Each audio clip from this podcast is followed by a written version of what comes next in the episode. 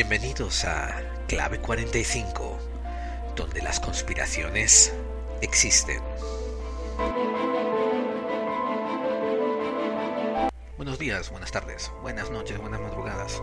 Todo depende desde dónde y cuándo en el tiempo me estén escuchando. Esto es un podcast, por tanto es en diferido. Bienvenidos a Clave 45. Les saludo una vez más su compañero de viaje, Gerald Dean. Y hoy tenemos un clave 45 muy especial. Tan especial que es el primero en su clase. Eh, tenemos uno dedicado íntegramente a noticias. Este podcast es un experimento. Vamos a ver cómo sale, vamos a ver qué recibimiento tiene. Y posiblemente nunca más vuelva a salir el especial número 2 de noticias. Todo depende de ustedes. Y les conviene que sean sinceros porque yo no deseo que ustedes tampoco estén perdiendo su tiempo con algo que no les gusta. Y tengo que decir que estaba bastante indeciso acerca de hacerlo. Cuando miraba la colección de noticias que tengo guardadas, pues no estaba seguro de poder encontrar un, ángulo que lo hiciera diferente. Una cosa que no quería hacer bajo ningún precepto era hacer uno de esos programas donde leo noticias y después hago un comentario chiquito al final. Necesitaba hacer algo distinto. A final de cuentas, Clave 45 ha intentado distinguirse siempre en el mundo de podcast, en el mundo de misterio, ofreciéndoles una alternativa con una visión diferente, con una manera de presentar las cosas diferentes. Un buscar claves en tono distinto. No quería ser diferente cuando se tratase de cubrir noticias. Lo que ocurre es que estoy grabando el 26 de septiembre del 2016 y detrás mía, quizás lo pueden ustedes oír de fondo, están los candidatos presidenciales en los Estados Unidos debatiendo.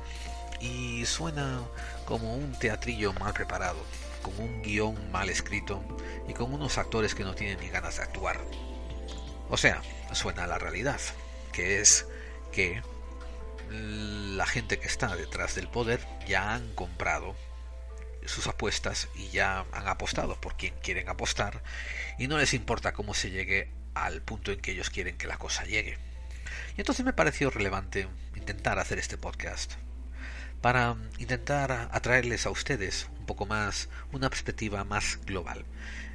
Eso no quiere decir que ustedes quizás tengan perspectivas aún más globales que yo. Estoy seguro de ello. Hay gente que se dedica a escuchar podcasts casi a nivel, no sé, de, día profesional y que tienen un bagaje cultural que a mí me dan 100 vueltas. Pero ahí me animé, me animé a, intentar grabar esto y ver cómo sale el experimento. Así que recuerden, eh, si les gustó, déjenoslo saber. Si no les gustó, también déjenoslo saber. Es muy importante.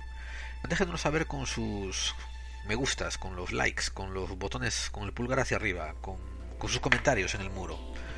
Déjenos saber por todos los métodos que, puedan. Y ojo, esto no se trata de ofender a nadie, ni de, ni de apaciguar a nadie, ni de caerle bien a nadie. Esto se trata de que si el experimento no vale la pena, si la temática no sirve, es mejor que lo dejemos antes y nos redijamos nuestras fuerzas, nuestros esfuerzos a otras cosas más merecedoras de ello. Nuestras vías de contacto, recuerden que las pueden encontrar eh, debajo de la descripción del programa, en el muro de iVoox. Para la gente nueva, nosotros tenemos un programa que es más ortodoxo, es más tiene un más estructurado y sale todos los martes a hora española, entrada a la madrugada. Pero esto es una cosa especial, este es un, programa muy fuera del uso. Nuestras vías de contacto son las siguientes. Por el correo electrónico nos encuentran en la clave 45 mail.com. Nuestra web está en clave45.wordpress con dos y nuestro Twitter es arroba la clave 45. Mientras que en Facebook nos pueden buscar por clave 45. Y bien, dicho esto amigos, pasemos por las noticias.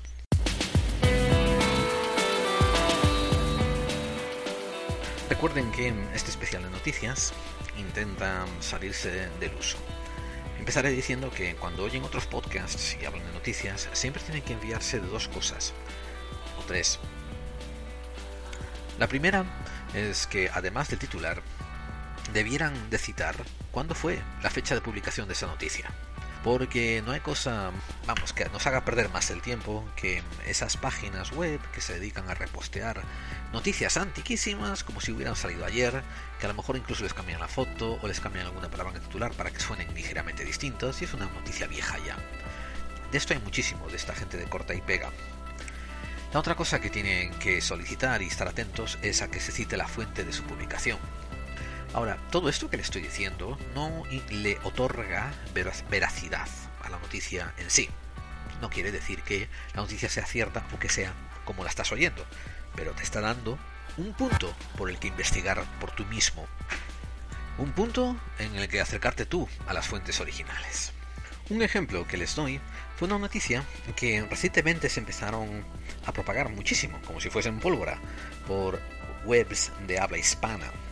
Yo encontré uno de sus fuentes en la web esnoticia.co y creo que es colombiano, obviamente por el dominio. Y lo que me hacía tirarme de los pelos era que el titular decía, joven 18 años hace temblar a la multimillonaria industria farmacéutica con su descubrimiento. Y la noticia habla de Jack Andraka, mm, que es un joven norteamericano de 18 años que ha hecho un progreso notable en descubrimientos acerca de la detección de cáncer de páncreas. El problema está en que, no sé por qué, pero un montón de webs, bueno, voy a discutir por qué en un segundo, pero un montón de webs empezaron a reflejar esta noticia como si hubiera pasado ayer. Esta noticia tiene por lo menos 6 años, si no más, no, no tengo los detalles, tiene muchos años ya.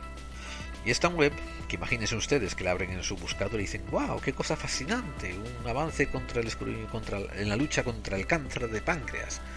Bien, pues hay muchos grises y muchos blancos y oscuros en esta, en esta noticia. Entre ellos está que, por ejemplo, en esta página web no encuentras una fecha de la publicación de la noticia, ni aunque le busques arriba, ni aunque le busques abajo, ni aunque le pegues con un trapo sucio. No aparece ninguna fecha de, publicidad, de, vamos, de, comentarios. Después está el tono sensacionalista. Está hablando de que el descubrimiento que hizo este muchacho eh, cuesta 3 centavos de dólar, va a poder ser producido en masa y podrá ser comercializado y distribuido a todo el mundo para detectar el cáncer de páncreas a un bajo costo, etcétera, etcétera. Vamos, muy sensacionalista. La realidad es que, como comenté, esta noticia tiene 4 años entre 4 y 6 años.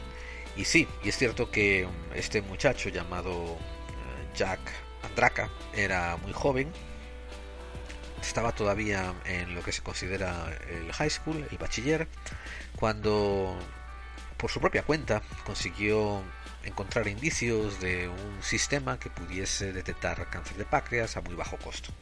Esto le sirvió unas becas y le sirvió un premio y le sirvió una invitación a la Casa Blanca. En inglés a esto se les llama noticias fluff, que son noticias relleno y tienen una connotación peyorativa, quiere decir relleno bastante hueco sin sustancia. Nos faltan los grises y las partes oscuras de la noticia, como que mm, su descubrimiento acabó en manos de varias farmacéuticas y han empezado ya a especular sobre el precio del sistema de detección realísticamente hablando, aunque el sistema de detección que el muchacho descubrió y que se podía producir, se podía llevar a producción a 3 céntimos de dólar por unidad, nunca verá la luz, al menos mientras el, sistema farmacéutico y el sistema sanitario esté secuestrado bajo los intereses económicos bajo los que está. La noticia tiene mucho énfasis en la superación personal, que este muchacho tuvo. Tuvo un ser querido que se le murió de cáncer de, páncreas, él se quejó de que era una pena que no pudo haber sido detectado a tiempo y se puso a investigar por su propio tiempo libre. Eh, al cabo de muchas investigaciones y pruebas, pues consiguió encontrar este sistema de detección. Eso está fabuloso, está increíble, está genial.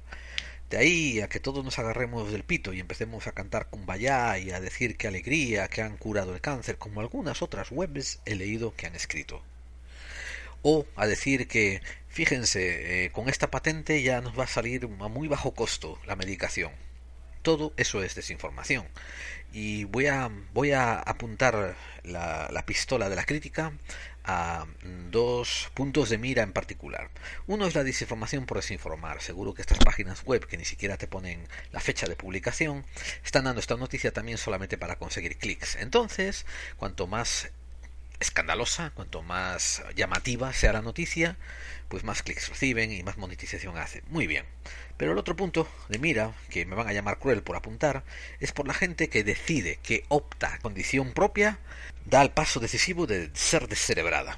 de no investigar más. El paso decisivo, la decisión personal de decir, ay, qué bonita es esta noticia, que Dios te bendiga por todos tus sacrificios hechos y eres un genio. El Espíritu Santo te ha insuflado su conocimiento bendito, que, ojo, no me lo estoy inventando, eso lo he leído en uno de los comentarios que pusieron en la noticia. Y no es por reírse de la creencia de nadie, que bien puede ser que exista un ser mitológico llamado Espíritu Santo que dé buenas ideas a la gente. Pero hay que investigar más. Y esta gente se quedó en la noticia, le dio el like, le dijo me gusta, qué bien, los pulgarcitos para arriba y ala, se fueron a otra cosa. En fin, como digo, hay muchos claros oscuros y esto es solamente un ejemplo que estoy poniendo para iniciar el segmento de noticias. Y recuerden amigos, vamos a intentar hacerlas un poco diferentes. Vamos a intentar dar noticias y vamos a intentar comentarlas y vamos a intentar buscarles algunas claves detrás que nos ayuden a nuestro propio crecimiento personal. Bien, la siguiente noticia de la que vamos a hablar la encontré hace ya mucho tiempo, la tenía guardada dentro de, de la caja de zapatos, de cosas de comentar. Se remonta al 2007 y es parte de un grupo de noticias más grande y más complicado. Me la encontré en la CNN, me la encontré en el ABC Noticias. Y en el 2007 decían que, esto ocurrió en julio del 2007, decían que en Nueva York la compañía Aquafina había sido demandada mm, por estar llenando sus botellas de agua especializada mineral de agua sana con agua del grifo. Y ahora voy a usar aquí unos voy a especificar unas cosas. Aquafina es una compañía de aguas saludables que fue comprada por la compañía PepsiCo hace muchos años. Y Pepsi es la que produce la Pepsi, la que siempre está compitiendo con la Coca-Cola. Son las dos grandes compañías de, bebidas, eh, Pepsi y Coca-Cola. En fin, PepsiCo compró Aquafina y había hecho un marketing excelente. Parte del marketing era el packaging, era el envoltorio. Tenían un, plástico precioso, durable, de reciclable, transparente, tenían una etiqueta bonita, tenían una tapa también chula, etcétera, etcétera. Ahora, cuando uno busca tras la noticia, porque te quedas diciendo, ¿cómo puede ser estas aguas saludables que están siendo embotelladas usando agua del grifo, de la cañería? Pues resulta que PepsiCo mandó que Aquafina se distribuyera por diferentes puntos geográficos de Estados Unidos de América y que intentaran embotellar en acuíferos, en manantiales locales. Muy bien, resulta que cuando llegaron a Nueva York encontraron que, curiosamente, el agua que sale de la reserva de, de Nueva York es bastante saludable. En caso de que ustedes no lo sepan, la ciudad de Nueva York, Manhattan y los otros eh, condados cercanos tienen una reserva de agua que está un poco más al norte y que baja todavía por un acueducto subterráneo. Bueno, hace dicen que hace muchos años, hace como 50 años era un acueducto sobre tierra, pero que han estado reformándolo y metiéndolo bajo tierra. Resulta que esa agua, esa agua que nos viene de las reservas de la parte del norte del estado de Nueva York hacia la ciudad, es ya de por sí bastante saludable, requiere poquísima filtración y tiene muy buenos minerales. Resulta que Aquafina pues fue lista y siguiendo el mandato de sus jefes en PepsiCo dijeron, perfecto, pues vamos a embotellar el agua que nos viene del, del, de, la cañería pública. Eso sí, ojo amigos, no abrían el grifo y metían un botellín y después cuando llenaban el botellín lo metían en la caja para vender. Obviamente no era así.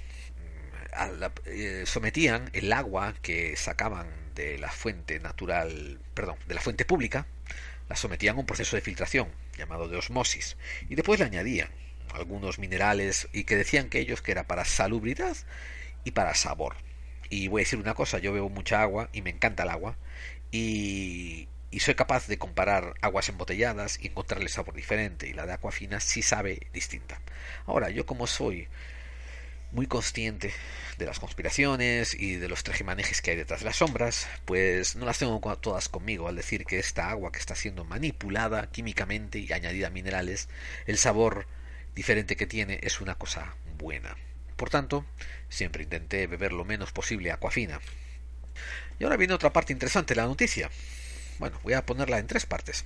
Una, que mm, esto ocurrió a, arrastradillas justito después de que hubiese un inmenso escándalo también en la ciudad de Nueva York por descubrir que el agua embotellada que vendía una compañía llamada Perrier, para la gente que no lo conozca, Perrier era una agua que supuestamente era de un manantial francés, que era venía con gas y era sanísima, era lo mejor del mundo.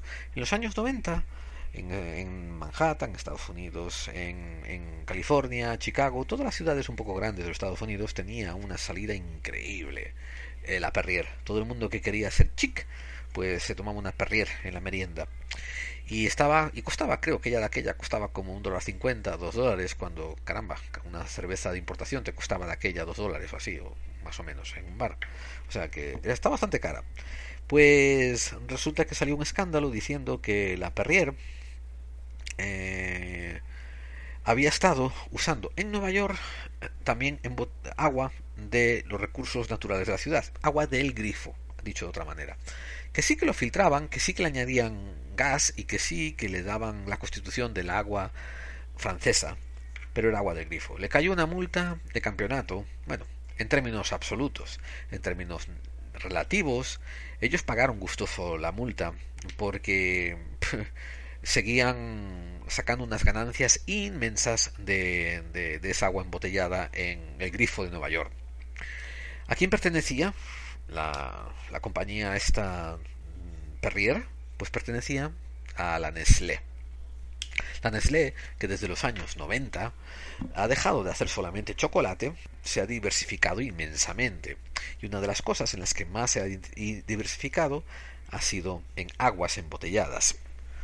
Curiosamente, amigos, aguas embotelladas, quizás, esto ahora es opinión mía, me salgo de la noticia, ¿eh?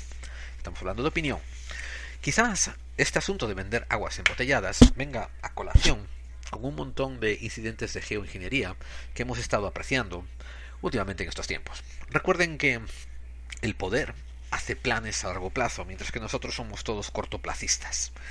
Ponemos políticos cortoplacistas, buscamos nuestros intereses a corto plazo, miramos todo, todo, todo a corto plazo.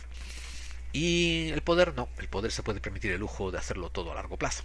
Mucha gente ha estado hablando del problema de los chemtrails, de las dispersiones químicas en las nubes, del cambio climático o del cambio climático originado por los chemtrails. Y curiosamente, he oído gran cantidad de divulgadores e investigadores que se lo toman a chirigota, que se lo toman a choteo, que lo ven como el culminen de la conspiranoia. Lo ven un pasito más abajo que, que Anunnakis que se están hibridando con, con vírgenes. Yo, siendo un relativo conocedor, digo relativo conocedor, de la historia de la conspiración, pues me reservo mis opiniones y encuentro que es más probable que haya cambio climático manipulado, que haya geoingeniería en los cielos, o sea, que los chemtrails tengan mucho de veracidad detrás de ellos, más que no. ¿Y por qué? Bueno, porque en las últimas 3, 4, 5 décadas hemos estado viviendo siempre bajo la doctrina de las crisis programadas, bajo las doctrinas también de la escasez manipulada, escasez artificial. Y los recursos naturales, en vez de ser protegidos a capa y espada por los gobiernos, pues eh, los poderes en las sombras se han encargado de meter detrás a unos blandengues vendidos que, vamos, que son unos peleles manipulables y comprables y corruptos que van vendiendo el país que sea a trozos. Estoy hablando de África, estoy hablando de Sudamérica, estoy hablando de Norteamérica, estoy hablando de España, estoy hablando de quien quieran. Eh, estos corruptos los venden el país a trozos. Por tanto, em, la geoingeniería probablemente tenga dos ramificaciones curiosas. Una que sea dejar el suelo inservible para productos naturales de vamos de cultivo. Los tomatitos las patatitas el, maíz etcétera.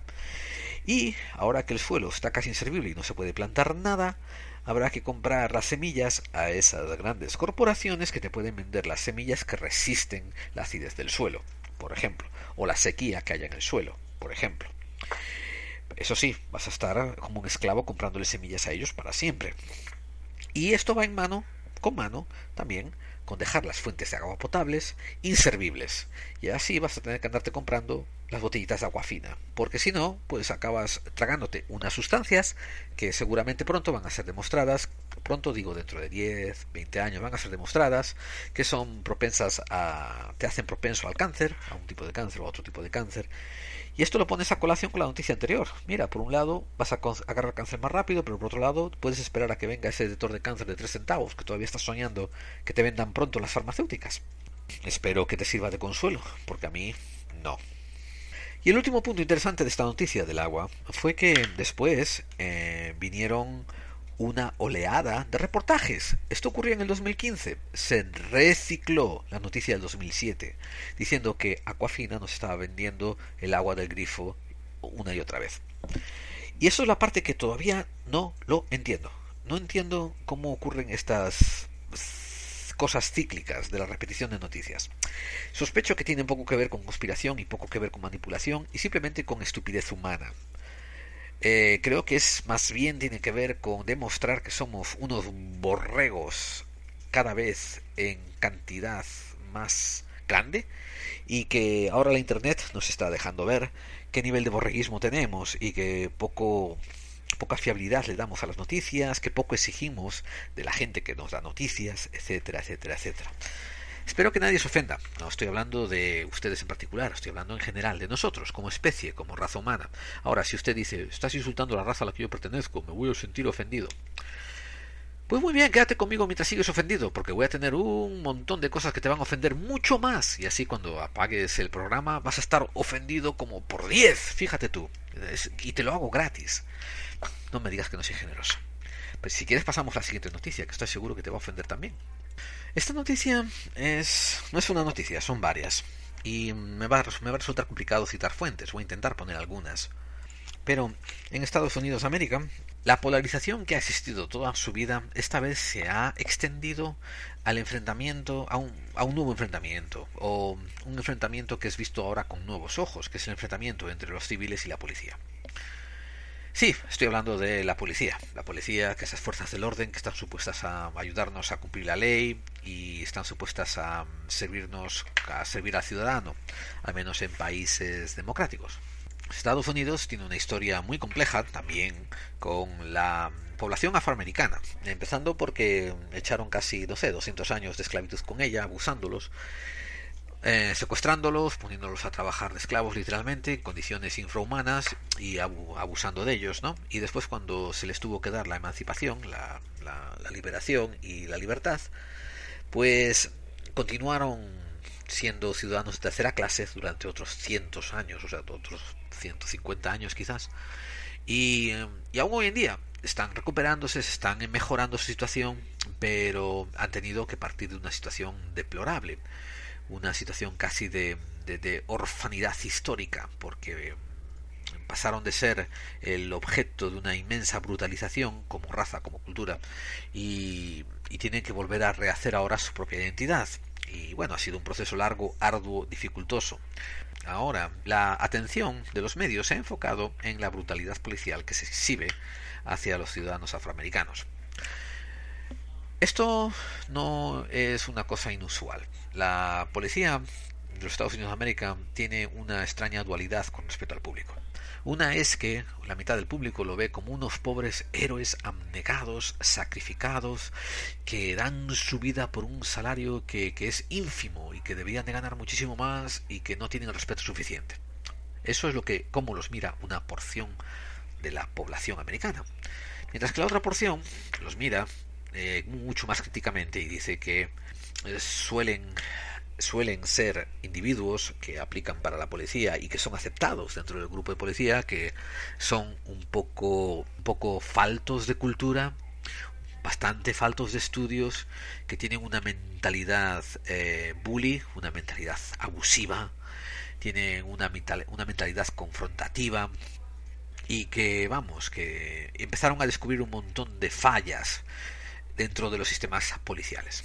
esto es la otra parte también que conviene explicar, mientras que, por ejemplo, en países como España, y disculpen los amigos latinoamericanos, pero son los dos puntos de referencia más grandes que tengo, en países como España tienen una policía nacional y después tienen unas policías locales dependiendo de la comunidad. En Estados Unidos de América no existe una policía nacional, ese rol lo, lo toma el FBI, que sería algo así como la policía federal. Eh, mientras que todo consiste en policías locales. Y eso es porque muchas de las leyes son permitidas ser pasadas a nivel local también. Eh, por ejemplo, en un estado no puedes beber alcohol después de la una de la mañana, mientras que en otro estado no tiene semejante restricción. Es muy interesante leer esas reglas que hay, cómo cambian de estado a estado. Bien, pues la policía, que es un organismo casi estatal y local o de ciudad, pues tiene una historia larga, ya de 20 o 30 años, en que sigue, se le sigue viendo sus abusos contra los ciudadanos.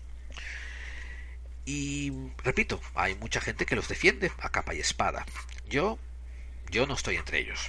Yo digo que lo que está mal siempre está mal, a pesar de que haya una justificación, no una justificación, a pesar de que quizás haya una explicación de por qué se hizo mal, eso no cambia el hecho de que estuviera mal la gran conversación que tuve con la gente que me hacía críticas acerca del el podcast número 24, la historia conspirativa de España en los últimos 100 años, donde puse a parir al sistema que ganó la guerra civil, que eran los franquistas, raya fascistas, falangistas, como quieran llamarlos, pero que fueron los que dieron un golpe de Estado, los que cometieron un acto terrorista, los que intentaron, los que consiguieron derrocar el gobierno legítimo toda la gente que está a favor del franquismo y del de, fascismo ese, lo justifican diciendo que lo que había antes estaba horrible. Mm, quizás. Y yo siempre dije, sí, quizás, quizás es cierto que tuvieran muchísimas lacras, pero así no es como se cambia, eh, sobre todo existiendo un sistema democrático. El sistema democrático se cambia eh, trabajando en él desde dentro y mejorándolo. Ahora, lo que sí había que cambiar con golpe de Estado fue el golpe de Estado que nos dieron. O sea, cuando Franco subió al poder en el año 39, había que haberle dado un golpe de Estado otra vez y pasar todos a fusil. Pero a la vez los que se hubieran puesto habrían empezado a hacer las cosas mal, muy probablemente, y seguro que habría que dar otro golpe de Estado contra esos y pasarlos todos a fusil, etcétera, etcétera, etcétera, hasta que al final eh, quedase el barrendero o quedase el apuntador malamente como es una manera de decir de que eso no tiene sentido de ser. Pero, perdonen la divergencia, pero hablando del sistema americano, eh, tiene muchas cosas mal. Hasta hace poco no había un sistema de contabilidad sobre las víctimas a manos policiales. Eh, me han oído bien. No podías pedir un reporte de cuántas muertes de civiles había habido a manos de esta comisaría o de este precinto. No existía. Eh, increíble, pero es cierto, ¿eh? esto estoy hablando hasta hace poco, hasta hace cerca de 7, 8 años. De ahí se pasó una legislación diciendo que había que empezar a reportar todos los, estos disparos y, usos de fuerza contra, la contra los, los, civiles. Pero aún quedan muchas, muchas, muchas otras cosas que, que corregir. Eh, los sistemas de, de investigación interna donde a unos policías pues investigan a otros policías para asegurar que no haya corruptos, etcétera, siguen siendo mal vistos. Y lo que decimos la gente de andar a pie, la gente que creen que quieren tomar posesión de esta democracia y llevar el país y influir en él, nos decimos que cómo puede ser que haya policía que esté en contra de investigar a la policía corrupta.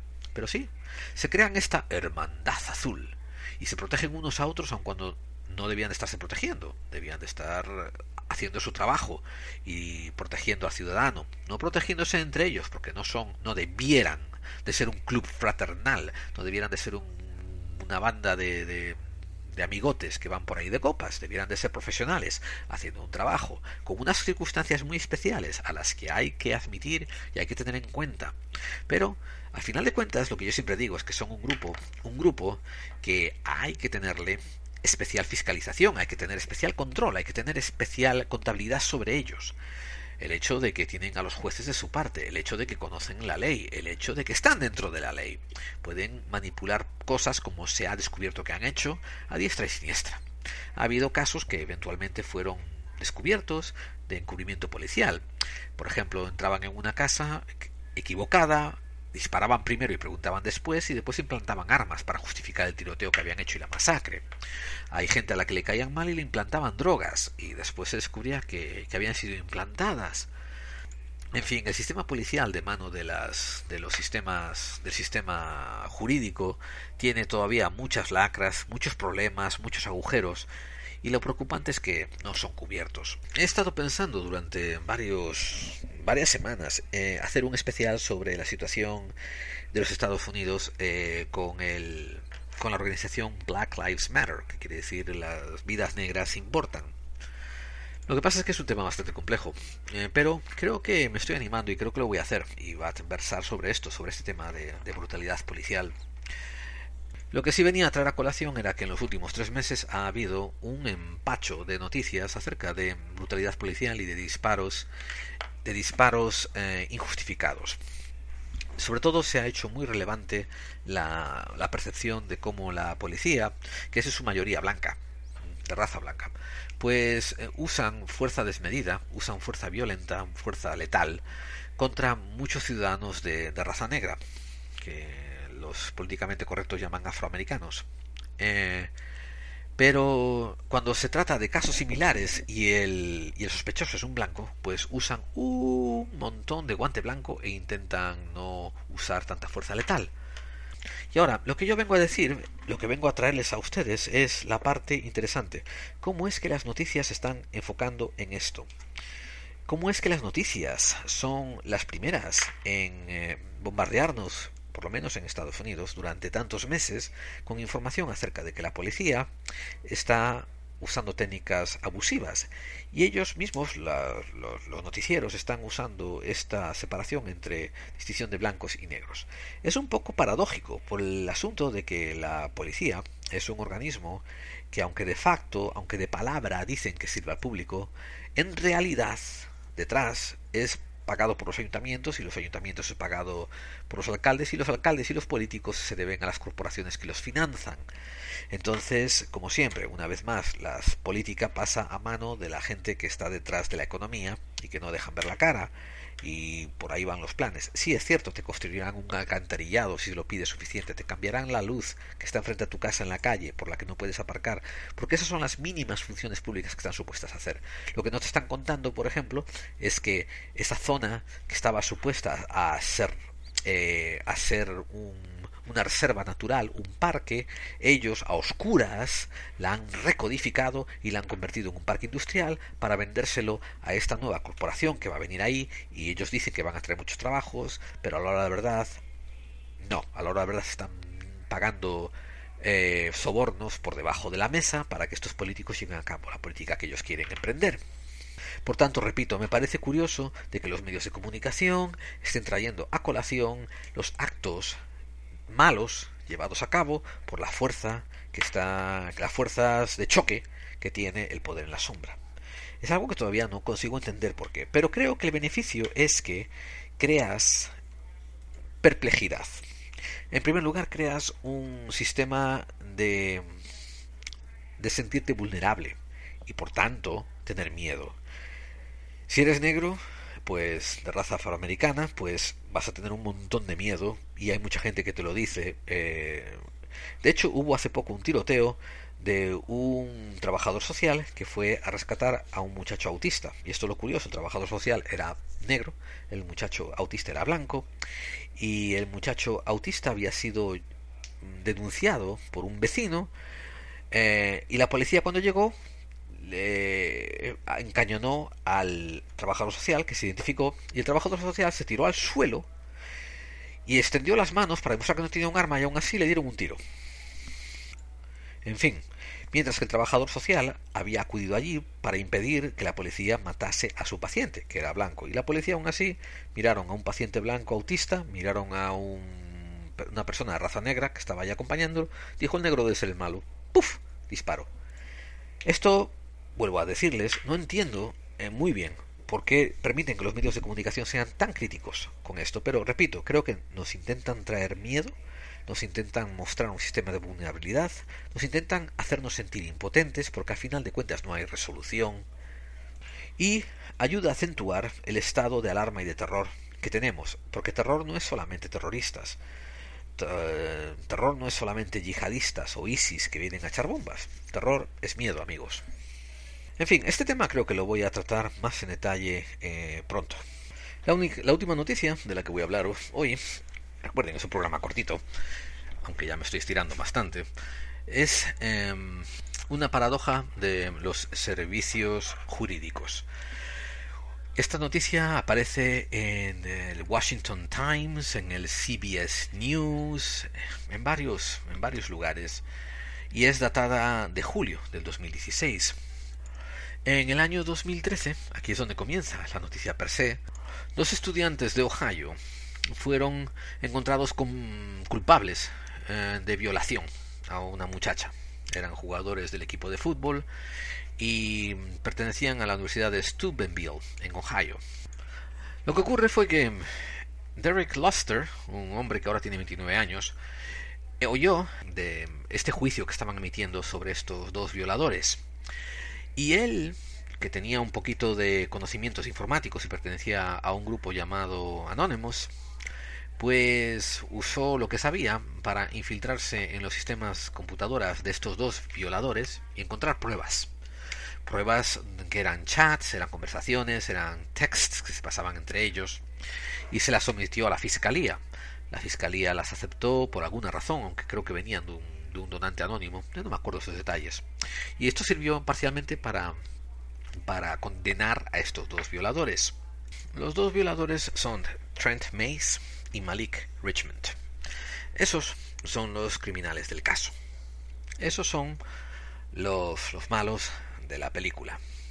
Los violadores que habían violado a una muchacha de 16 años, em, y ellos también tenían 16 años, o sea, vamos, que por lo menos en edades estaban ahí un poco paralelas, no sé si eso lo hace mejor, peor, no tengo ni idea.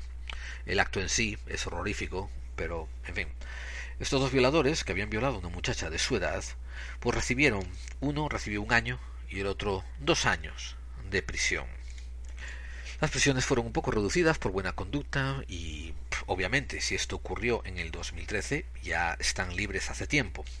El giro inesperado es que el señor Los Tudor, que fue el que entregó las evidencias a escondidas, fue ahora llevado a juicio mm, por, ah, por haber hackeado básicamente las computadoras que produjeron la evidencia parece ser que no se tiene en cuenta de que las evidencias llevaron a encontrar pruebas de un crimen, de un crimen nefasto.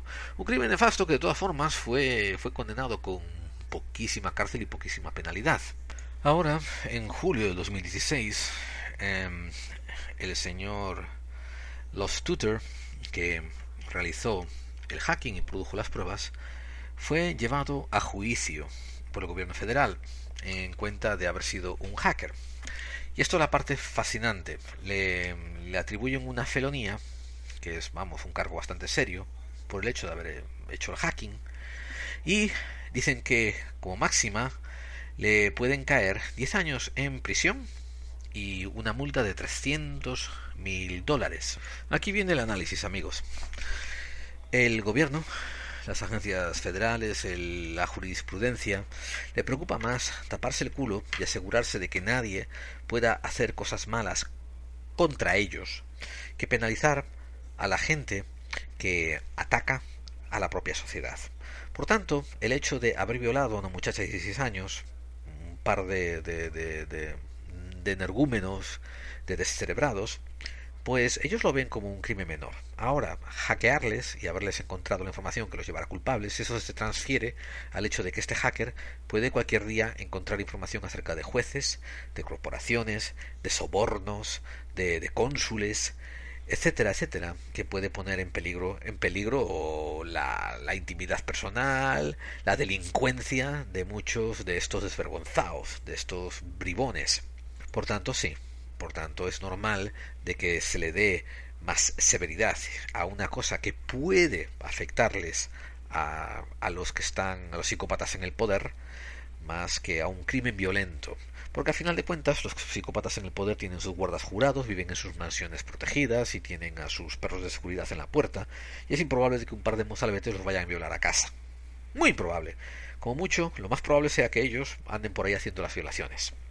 Pero ahora, alguien que se meta y que busque información y que haga hacking, aunque sea a favor de la verdad, en eso no somos capaces de el sistema jurídico darles un cambio y hacerlo un sistema de justicia.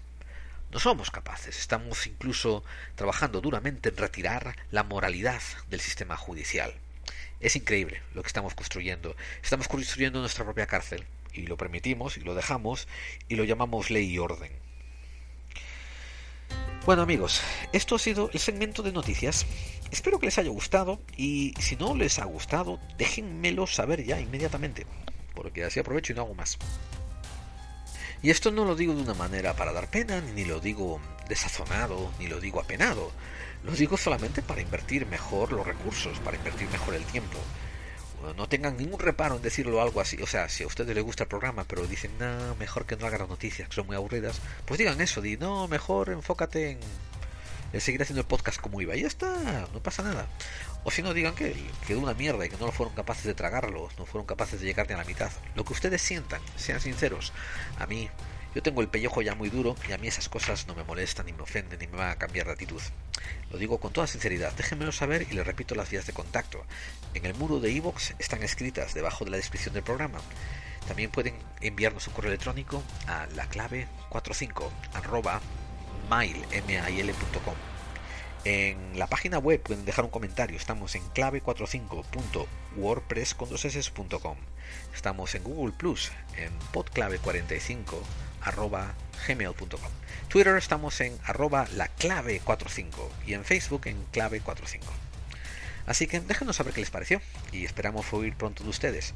Y no se preocupen, el próximo martes volvemos con el programa normal. Esto ha sido un regalito especial que quería hacerlos porque me apetecía hablar de estos pequeños temas, así como algunos pequeños ángulos.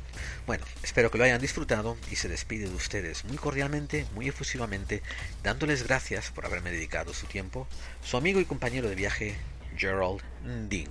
Y nos oímos el próximo martes en una edición ya más normal de Clave 45. Recuerden, las conspiraciones existen.